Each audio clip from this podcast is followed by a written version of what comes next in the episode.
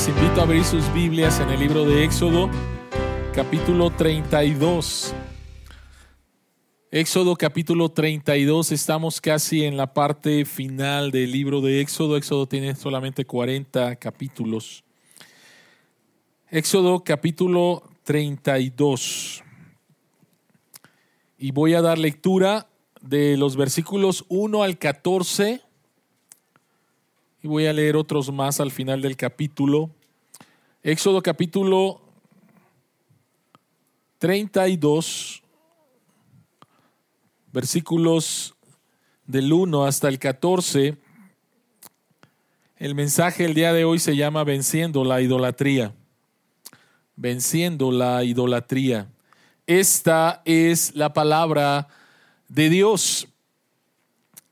Al ver los israelitas que Moisés tardaba en bajar del monte, fueron a reunirse con Aarón y le dijeron, tienes que hacernos dioses que marchen al frente de nosotros, porque a ese Moisés que nos sacó de Egipto, no sabemos qué pudo haberle pasado. Aarón le respondió, quítenles a sus mujeres los aretes de oro y también a sus hijos e hijas y tráiganmelos. Todos los israelitas se quitaron los aretes de oro que, los, que llevaban puestos y se los llevaron a Aarón, quien los recibió y los fundió. Luego cinceló el oro fundido e hizo un ídolo en forma de becerro. Entonces exclamó el pueblo, Israel, aquí tienes a tus dioses que te sacaron de Egipto. Cuando Aarón vio esto, construyó un altar enfrente del becerro y anunció, mañana haremos fiesta en honor del Señor. En efecto, al día siguiente los israelitas madrugaron y presentaron holocaustos y sacrificios de comunión. Luego el pueblo se sentó a comer y a beber y se entregó al desenfreno. Entonces el Señor le dijo a Moisés, baja, porque ya se ha corrompido el pueblo que sacaste de Egipto. Demasiado pronto se han apartado del camino que les ordené seguir, pues no solo han fundido oro y se han hecho un ídolo en forma de becerro, sino que se han inclinado ante él, le han ofrecido sacrificios y han declarado, Israel, aquí tienes a tu Dios que te sacó de Egipto. Ya me he dado cuenta de que este es un pueblo terco, añadió el Señor dirigiéndose a Moisés. Tú no te metas, yo voy a descargar mi ira sobre ellos y los voy a destruir, pero de ti haré una gran nación. Moisés intentó apaciguar al Señor su Dios y le suplicó, Señor, ¿por qué ha de encenderse tu ira con este pueblo tuyo, que sacaste de Egipto con gran poder y con mano poderosa? ¿Por qué dar pie a que los egipcios digan que nos sacaste de su país con la intención de matarnos en las montañas y borrarnos de la faz de la tierra? Calma ya tu enojo, aplácate y no traigas sobre tu pueblo esa desgracia. Acuérdate de tus siervos Abraham, Isaac e Israel. Tú mismo les juraste que harías a sus descendientes tan numerosos como las estrellas del cielo. Tú les prometiste que a sus descendientes les darías toda esta tierra como su herencia eterna. Entonces el Señor se calmó y desistió de hacerle a su pueblo el daño que le había sentenciado. Estoy ahora en el versículo 30. Al día siguiente Moisés les dijo a los israelitas, ustedes han cometido un gran pecado pero voy a subir ahora para reunirme con el Señor y tal vez logre yo que Dios les perdone su pecado. Volvió entonces Moisés para hablar con el Señor y le dijo, ¿qué pecado tan grande ha cometido este pueblo al hacerse dioses de oro? Sin embargo, yo te ruego que les perdone su pecado, pero si no vas a perdonarlos, bórrame del libro que has escrito. Padre que estás en los cielos, Rogamos en el nombre de Jesús que nuevamente abras nuestros ojos para ver las maravillas que hay en tu palabra y que tu Espíritu Santo nos guíe a la verdad del Evangelio, la podamos creer y ser transformados. En el nombre de Jesús. Amén. Este es un cuento de la India. Se trata acerca de cuatro hermanos. de una familia real a quienes se les concedió ciertos poderes y después ellos se separaron para investigar más acerca del poder que se les había dado. Y después de un tiempo se volvieron a juntar y cada uno de ellos dijo qué poder se les había dado.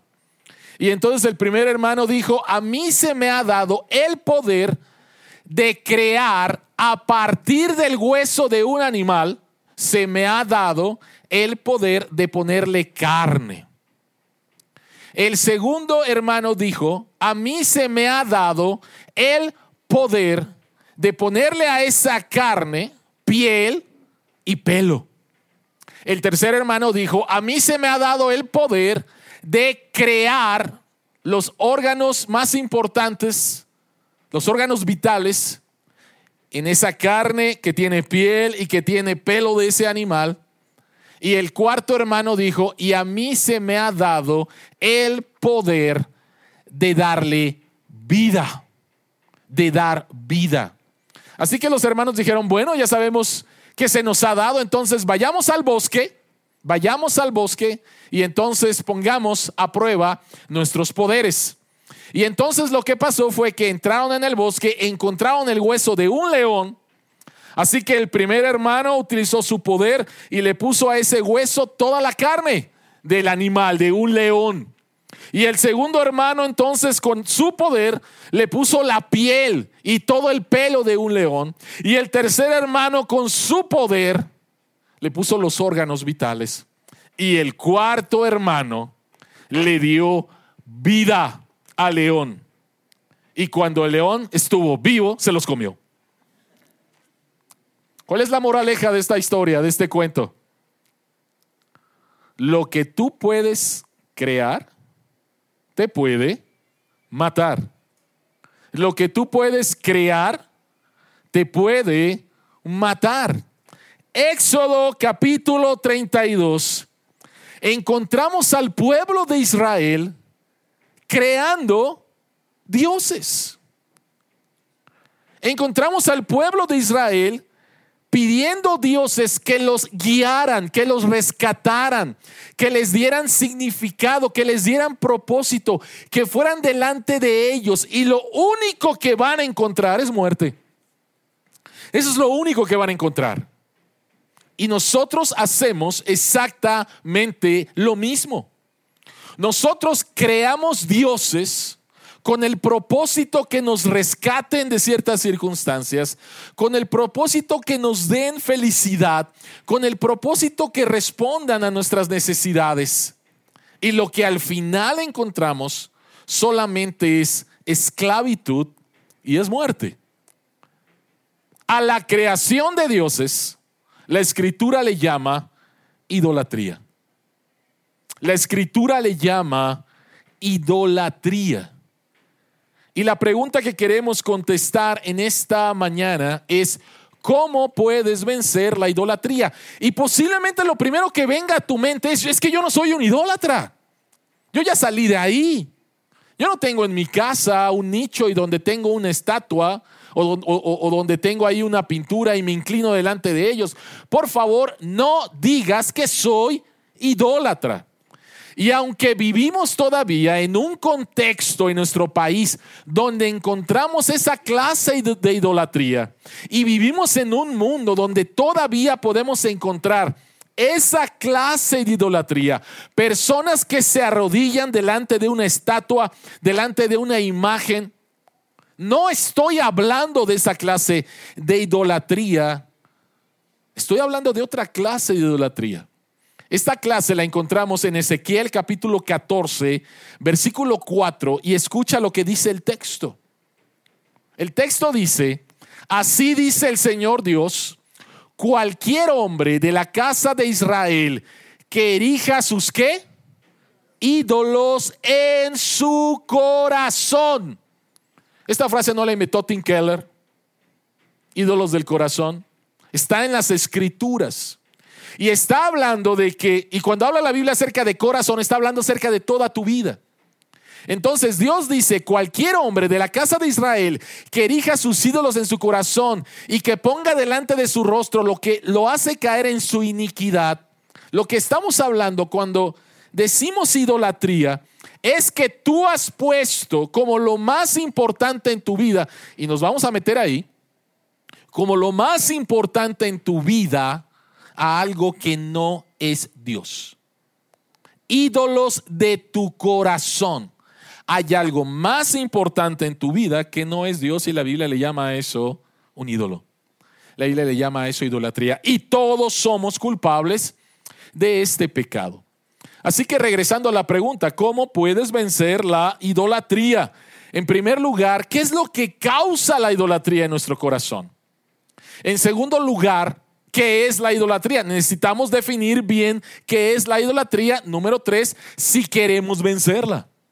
Si queremos vencerla, necesitamos definirla y necesitamos saber qué es lo que la causa. Así que vayamos al punto número uno.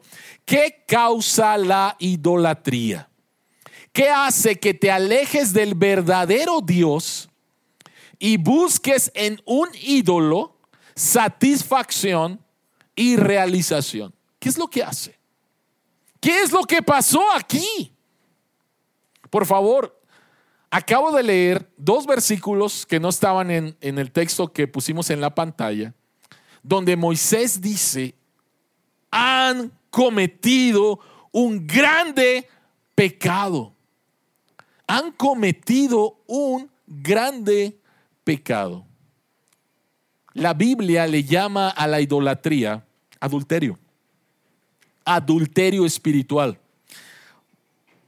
Éxodo capítulo 24, Dios ratifica el pacto entre su pueblo y básicamente es como si Dios se hubiera casado con su pueblo.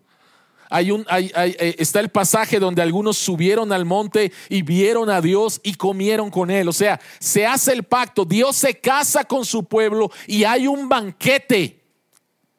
Éxodo capítulo 24, ahora estamos en el 32. Dios les dice, voy a vivir con ustedes. Y su pueblo se aleja de él y comete adulterio. Es como si un recién casado, Éxodo capítulo 24, en la luna de miel encuentra a su esposa durmiendo con otro hombre. Éxodo capítulo 32. Moisés dice, este es un gran pecado. Pero ¿qué es lo que causó eso? ¿Qué es lo que causó eso? Vean por favor el versículo 1. Y lo primero que vemos es que hay una impaciencia al ver los israelitas que Moisés tardaba en bajar del monte, fueron a reunirse con Aarón y le dijeron, tienes que hacernos dioses que marchen al frente de nosotros, porque a ese Moisés que nos sacó de Egipto, no sabemos qué pudo haberle pasado. Dos cosas en este pasaje. Número uno, en este versículo. Número uno, lo que encontramos es al pueblo de Israel otra vez a las faldas del monte Sinaí, en el desierto. ¿Qué es lo que Dios les había prometido? Dios les había prometido, número uno, rescatarlos de la esclavitud de Egipto. Dios ya lo cumplió. Y de una manera sorprendente. Dios ya lo cumplió. Pero lo segundo que Dios les prometió es, los voy a llevar a una tierra que fluye leche y miel. Pero todavía no están ahí. Están en una situación temporal en el desierto y no les gusta. Están ahí. Y número dos, vean por favor que dice que Moisés tardaba en bajar del monte. Moisés tardaba. Así que unamos estas dos cosas. Estoy en una situación en la cual no me gusta, no me gusta estar en el desierto. Y número dos, Moisés se tarda. Parece que Dios nos ha abandonado. Parece que Dios nos abandonó. Necesitamos que alguien nos guíe porque parece que Dios nos abandonó. Pero saben, es una locura. La ironía de este pasaje es que cuando ellos le dicen a Aarón, haznos dioses, Israel podía ver la gloria de Dios en la cima del monte Sinaí. O sea, no es que Dios se había desaparecido. ¿Dónde está Dios? ¿Se llevó a, a, dónde se llevó a Moisés? Ya no lo vemos, no. En el monte Sinaí, en la cima del monte Sinaí, podían ver la gloria de Dios. El pueblo de Israel se inventó un problema. Simplemente fueron impacientes. No nos gusta estar aquí en el desierto. Pero ¿saben qué fue lo que pasó esa mañana? Dios les dio maná. Dios les dio pan. Dios no los había abandonado. Juan Calvino dice lo siguiente. En esta narrativa percibimos la detestable impiedad del pueblo, su horrenda ingratitud y su monstruosa locura mezclada con estupidez. ¿No podían ellos ver la columna de nube y fuego? ¿No era más que evidente la solicitud paternal de Dios al darles el maná de cada día? ¿No había él demostrado su cercanía de muchas formas?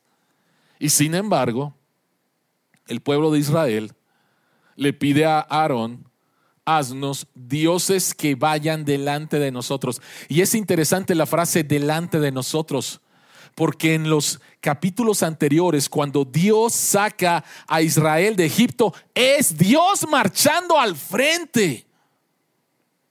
Es Dios marchando al frente. Así que es una locura. Pero nosotros también hacemos lo mismo. Lo que encontramos aquí es que el pueblo de Israel no confió en el tiempo de Dios. Ya se tardó. El pueblo de Israel no confió en la presencia de Dios. Ahí está. El pueblo de Dios no confió en el cuidado de Dios. Me dio pan esta mañana. Y el pueblo de Dios no confió en su palabra. Dios los dijo, yo los voy a llevar. Dios no les había dicho cuánto tiempo más Moisés iba a estar ahí. Dios no les había dicho cuánto tiempo más se iban a quedar ahí. Pero no confiaron en su palabra. Al final no es simplemente impaciencia.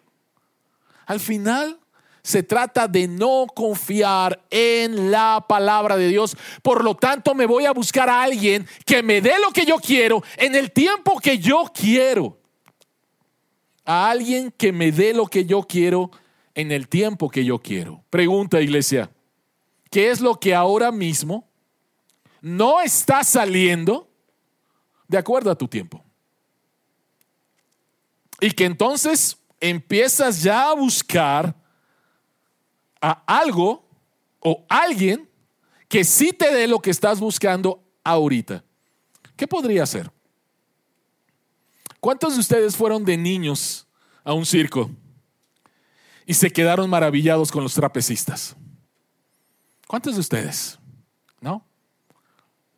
Solamente hay dos, dos, dos entre los trapecistas solamente hay dos, dos lugares, por decirlo de esa manera, o dos personajes, el que vuela y el que atrapa, ¿ok? Y todos sabemos qué es lo que pasa, ¿no? De repente están estos, estas personas allá arriba y de repente una persona sale volando y de repente es atrapada por la otra persona. Todos lo hemos visto, ¿no? La regla de oro entre los trapecistas, entre la persona que vuela, es no busques ni trates de agarrarte.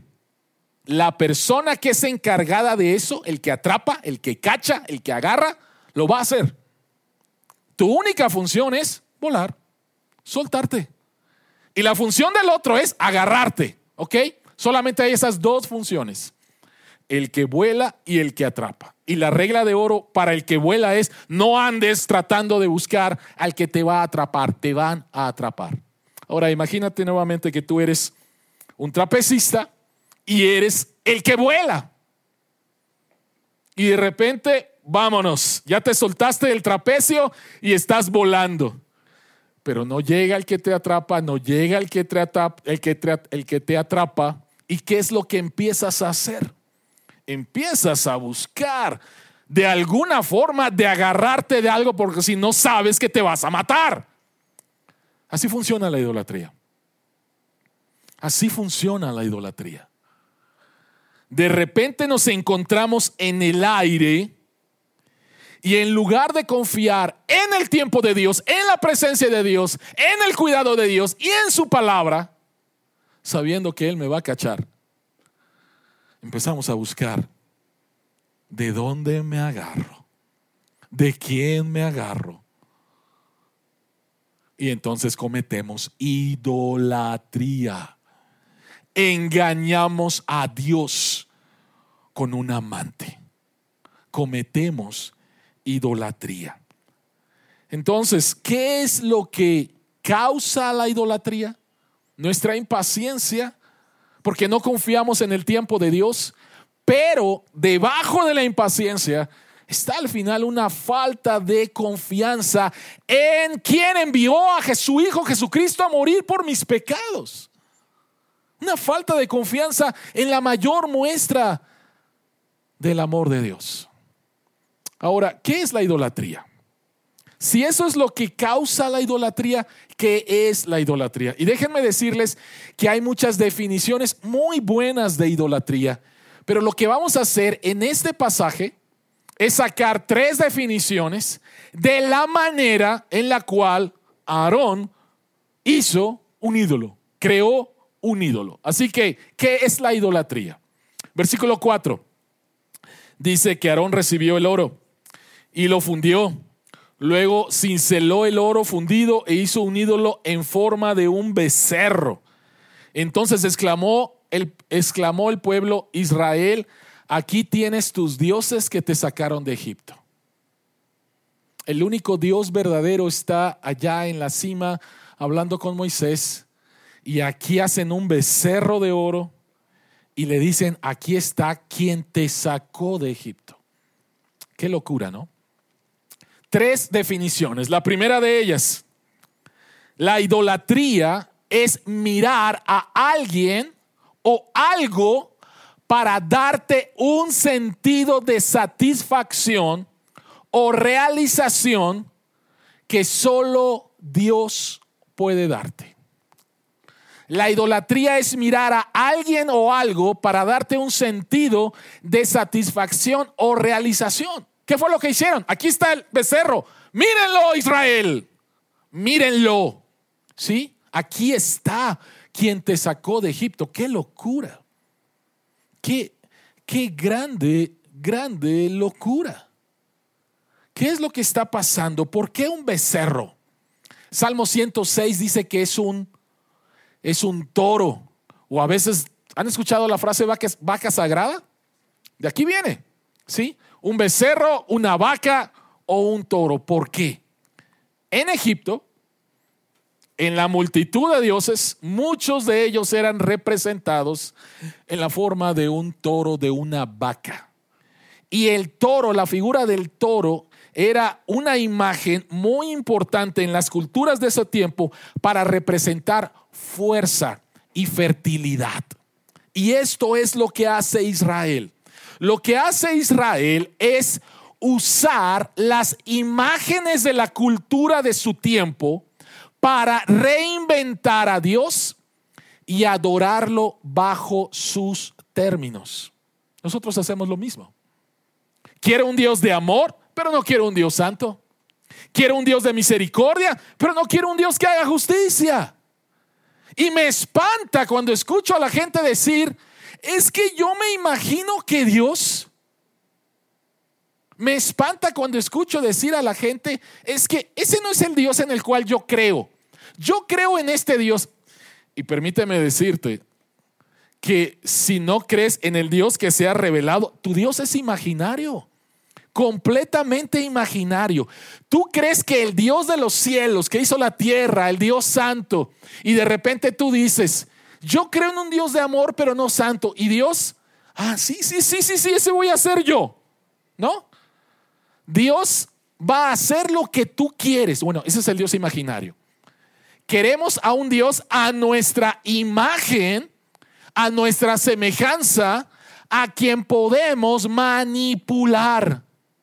Aquí está el becerro de oro, la vaca de oro, el toro de oro, y lo puedo ver, lo puedo tocar. Ah, qué chico. O sea, lo puedo manipular. Yo lo, yo lo hice. ¿No? Yo lo hice. Entonces, la idolatría se trata acerca, la idolatría se trata acerca de esto. Nosotros hacemos otra vez exactamente lo mismo. tu vaca sagrada es cualquier cosa que no puedes dejar porque crees que tu seguridad, identidad, aprobación, realización o satisfacción dependen de ella. Tu vaca sagrada es tu ídolo. Y nuevamente, no estamos hablando de que te estás inclinando delante de una estatua o delante de una imagen. Hay algo que es más importante simplemente que Dios. En ese momento es más importante que Dios. Y ese es tu ídolo. Ese es tu ídolo. ¿Cómo lo hacemos el día de hoy? ¿Cómo lo hacemos el día de hoy? ¿No? Pensemos en que lo más importante para ti, nuevamente, es ah, el descanso. Encontrar descanso. Porque estás sufriendo de algo. Y nuevamente, Dios no minimiza tu sufrimiento, ¿ok? Pero tú quieres descanso y quieres descanso a como dé lugar. ¿Qué forma va a tomar tu vaca sagrada, tu ídolo? Puede tomar muchas formas. Puedes encontrar descanso nuevamente en una botella de vino. O puedes encontrar el adorar a tu Dios, el descanso a través de, no sé, una, una diversión. Puedes encontrar otra vez, encontrar descanso a través de muchas formas. Y aquí estamos. Esto es más importante para mí que todo lo demás. Que todo lo demás. Entonces, la idolatría es mirar a algo o alguien que te va a dar un sentido de satisfacción o realización que no es Dios. En segundo lugar, es algo bueno que se usa para la adoración de ídolos. Aarón le respondió, quítenle a sus mujeres los aretes de oro y también sus hijos e hijas y tráiganmelos. Todos los israelitas se quitaron los aretes de oro que llevaban puestos y se los llevaron a Aarón. La pregunta es, ¿de dónde sacaron el oro? ¿De dónde sacaron? ¿Y quién se los dio? Se los dio Dios. Dios les dio el oro de Egipto como un regalo de su gracia. Entonces la idolatría es algo bueno de parte de Dios que se usará para la satisfacción fuera de Dios. Dios les dio el oro y ellos lo tomaron e hicieron un ídolo y se arrodillaron y sacrificaron. La idolatría es algo bueno de parte de Dios que se usará para la satisfacción fuera de Dios. Por ejemplo, el sexo. Dios nos creó como seres sexuados y Dios creó las relaciones sexuales como una fuente de profundo placer en el contexto del matrimonio entre un hombre y una mujer. Y si lo usamos fuera de lo que Dios, del propósito de Dios, estamos usando algo bueno de parte de Dios para encontrar satisfacción fuera de Dios. Y nos podemos ir con muchas de, con muchos ejemplos. Pero aquí el punto es este, es que la idolatría no surge de algo malo. Regularmente surge de algo bueno que Dios nos ha dado y lo elevamos a una categoría para lo que no nos fue dado. Lo elevamos a una categoría para lo que no nos fue dado. Y es importante esto porque si no entendemos esto, empezamos a demonizar cosas buenas de la creación de Dios, ¿no? Y entonces el sexo es algo malo, ¿sí? Y entonces el descansar es algo malo, y entonces el dinero es algo malo, y esto es malo. No, no, no, espérame.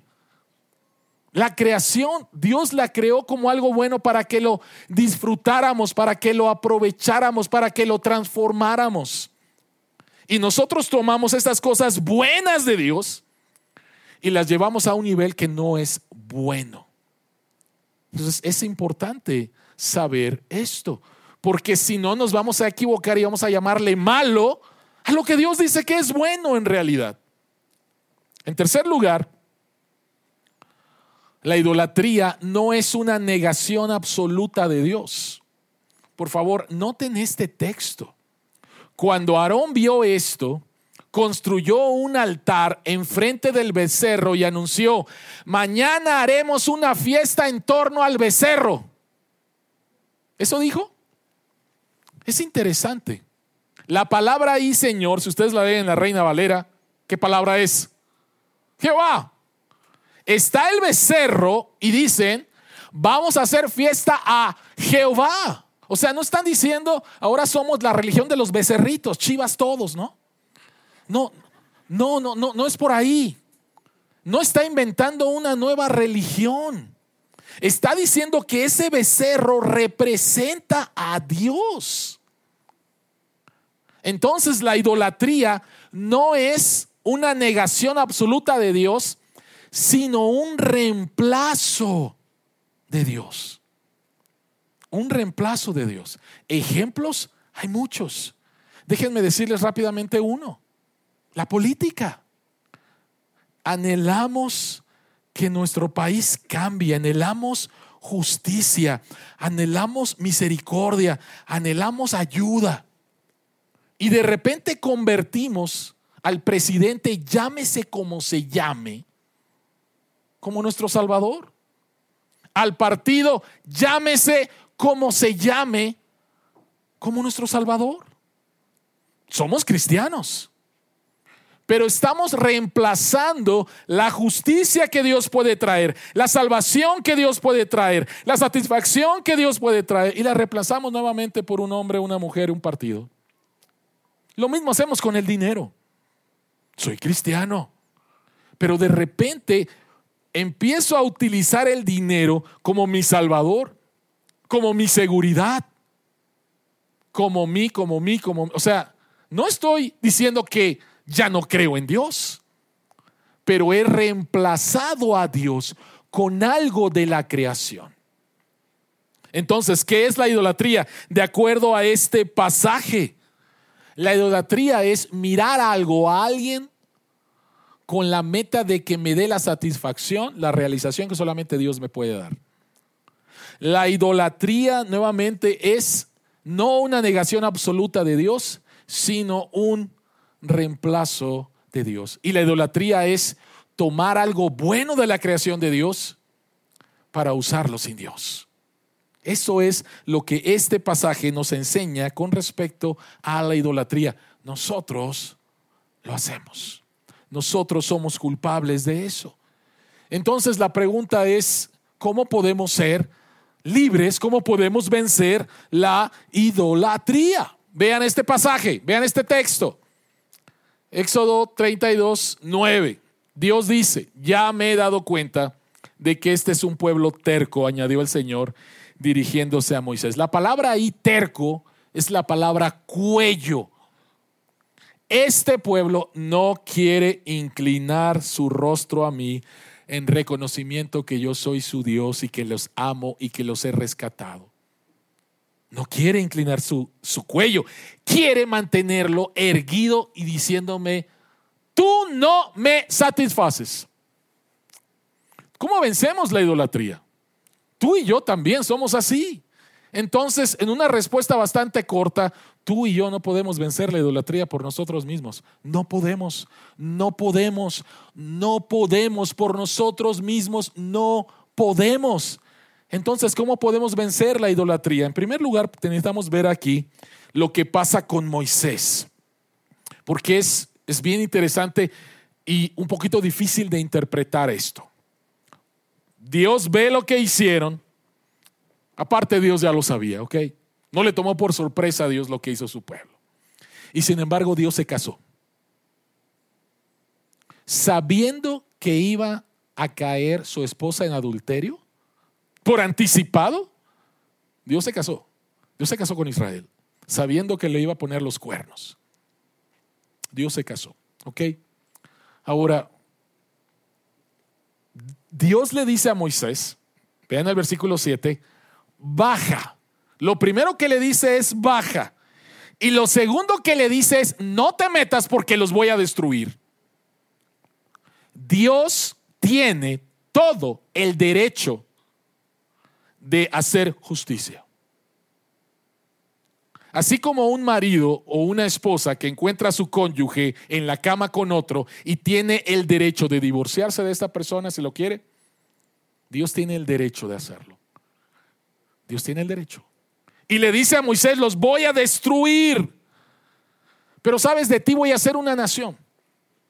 Así que tranquilo Moisés, de ti voy a hacer... Eh, pero este pueblo que me acaba de reemplazar con una imagen de un becerro, los voy a destruir. ¿Cómo podemos interpretar esto? Porque posiblemente si es la primera vez que lees este texto, te puedes imaginar a un Dios caprichoso y que en un arranque de furia va y quiere destruir a su propio pueblo. ¿Cómo podemos interpretar este texto? ¿Sabes dónde está el énfasis en este texto? El énfasis en este texto está en la intercesión de Moisés. Está en la intercesión de Moisés. De hecho, Dios ya le dijo a Moisés, baja y ponte entre, entre mi pueblo y yo. Baja, porque los voy a destruir. Una manera en la cual podemos, una manera en la cual podemos um, entender un poquito este texto es cuando un padre llega, le había dado a su hijo una tarea recoger los juguetes y de repente llega y encuentra todos los juguetes regados y ¿qué dice el papá? Si no los recoges, los voy a tirar a la basura. ¿Qué hace el niño? Eh. Te aseguro que el niño inmediatamente ante la amenaza de su padre los va a guardar. ¿Podemos entender más o menos lo que quise decir? Dios dice, voy a destruir a este pueblo. Dios ya mandó a Moisés. Y aquí lo importante es la intercesión de Moisés. Vean por favor. Salmo 106, versículo 23. Dios amenazó con destruirlos, pero no lo hizo por Moisés, su escogido, que se puso ante él en la brecha e impidió que su ira los destruyera. Deuteronomio 9:25, como el Señor había dicho que los destruiría, yo me quedé postrado ante Él esos 40 días y 40 noches. Señores, no estamos hablando de algo así ligerito. Moisés los dice, este es un grande pecado. Moisés estuvo delante de Dios, no los destruyas. Y no es que Dios cambió de opinión. El texto es bastante claro, la Biblia es bastante clara. Dios no es hombre ni hijo de hombre para que mienta o se arrepienta. Moisés está cargando con el plan de Dios. Un intercesor. Un intercesor. Se necesita un intercesor. Si no hay un intercesor entre un Dios santo y un pueblo pecador, el pueblo va a ser destruido. Y aquí está Moisés intercediendo delante de Dios. Muchos años después, Dios manda a otro intercesor. Y este intercesor es Cristo. Y en la cruz Cristo dice, Padre, perdónalos porque no saben lo que hacen. Están matando al autor de la vida. No saben lo que hacen. Y Jesucristo va a la cruz como nuestro mediador. Jesucristo va a la, a la cruz como nuestro representante. Jesucristo va a la cruz y muere por nosotros. Dice ahí, ¿quién condenará? Cristo Jesús es el que murió e incluso el que resucitó y está a la derecha de Dios e intercede por nosotros. Quiero leer un texto ahí en Éxodo 32. En su intercesión, Moisés le dice a Dios, yo te ruego que les perdones su pecado, pero si no vas a perdonarlos, bórrame del libro que has escrito.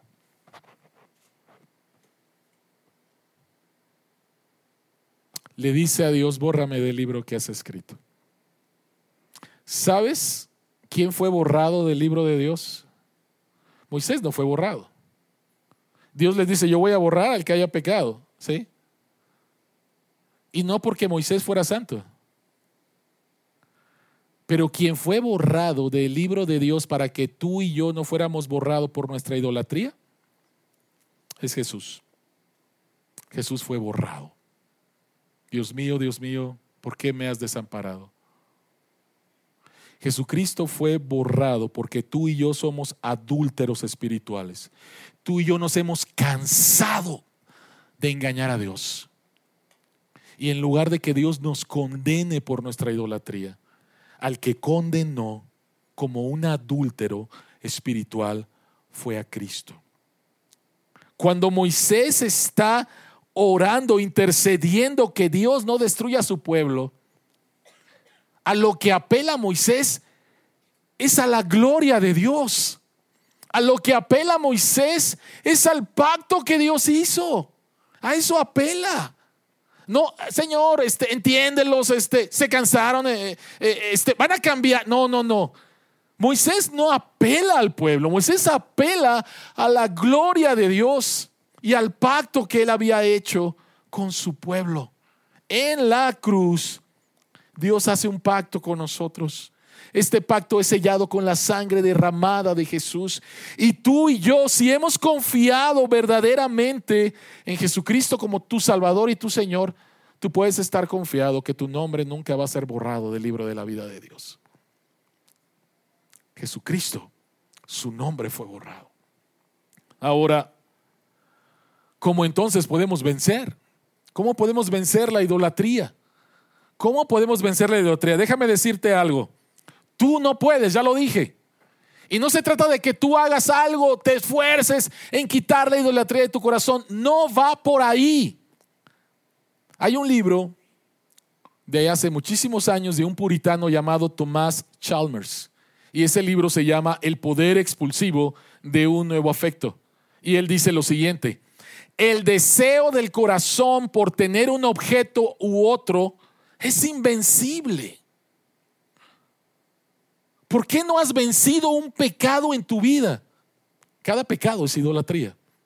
¿Por qué? O sea, dice, es, es muy fuerte. Dice, la única manera en la que un corazón puede deshacerse de un afecto es a través de la fuerza expulsiva de uno nuevo. Lo voy a decir en palabras coloquiales. Un clavo saca otro clavo. ¿Conoces la frase? Estás ahí con el corazón roto, ¿no? Cacheteando la banqueta y con el corazón roto y escuchando pura música de esas que te llegan, ¿no? Pero después conoces a alguien más, ¿no? Y te enamoras. Y de aquel o de aquella, ni te acuerdas. ¿Por qué? Porque decimos que un clavo sacó a otro clavo. La única manera en la cual los clavos de la idolatría pueden salir, el afecto, el amor que le tenemos a nuestros ídolos pueden salir de nuestro corazón, es por el clavo de la cruz de Cristo. ¿Qué significa eso? Cuando de repente veo a mi ídolo y veo a Jesús, no hay comparación. Y de repente no hay comparación. ¿Cómo es posible que pude haber estado orando esto cuando tengo al único Dios verdadero, a la luz del mundo, al Dios de gloria, al Santo, Santo, Santo? Necesitamos comparar. Es como si te dieran el. Es como si tú, otra no sé, estoy poniendo este ejemplo que ahorita se me ocurrió. Es como si tuvieras un bochito destartalado, pero amas tanto a tu bochito y de repente te presentan, no sé, el carro del año. Y cuando lo miras dices, no, te quedas con el bochito, ¿no? No, no es posible quedarnos con el bochito. Nos están dando algo muchísimo mejor muchísimo mejor. Y de esto se trata. No vamos a vencer la idolatría diciendo, es que no me gusta, es que este, voy, a, voy a echarle más ganas ahora, Señor. Me propongo más disciplina en mi... No, no, no va por ahí en primer lugar. En primer lugar va con conocer conocer verdaderamente a Jesucristo y ver lo hermoso que es. Y entonces nuestros ídolos van a palidecer. Van a palidecer. ¿Cuál es el punto? El nuevo afecto que expulsa el antiguo afecto por el pecado y la idolatría es Cristo mismo. Para vencer tus ídolos debes aprender a alegrarte en las cosas específicas que Jesús provee para reemplazar los ídolos específicos de tu corazón. Soy un controlador. El control es mi ídolo. Yo quiero que las cosas se hagan como yo quiero, en el tiempo en que yo quiero, de la manera en la cual yo quiero. Soy un controlador, es uno de los hilos que batallo en mi corazón.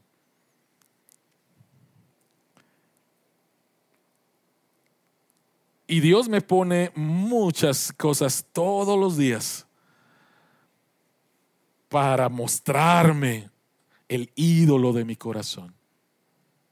Y la única manera en la cual puedo tener paz es trayendo al único que verdaderamente es Dios, al único que verdaderamente tiene el control, al único que verdaderamente es soberano, al que dio su vida por mí, al que controla todas las cosas y todas las cosas lo hace para su gloria y para mi bien y sus tiempos son los mejores.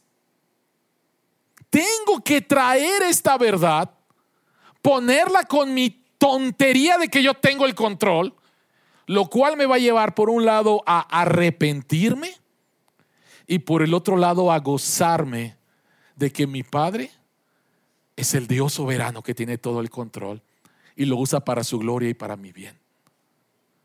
Y entonces encuentro que mi ídolo del control es algo feo en comparación de la belleza. David decía en el Salmo 27, quiero estar en tu templo para contemplar tu belleza.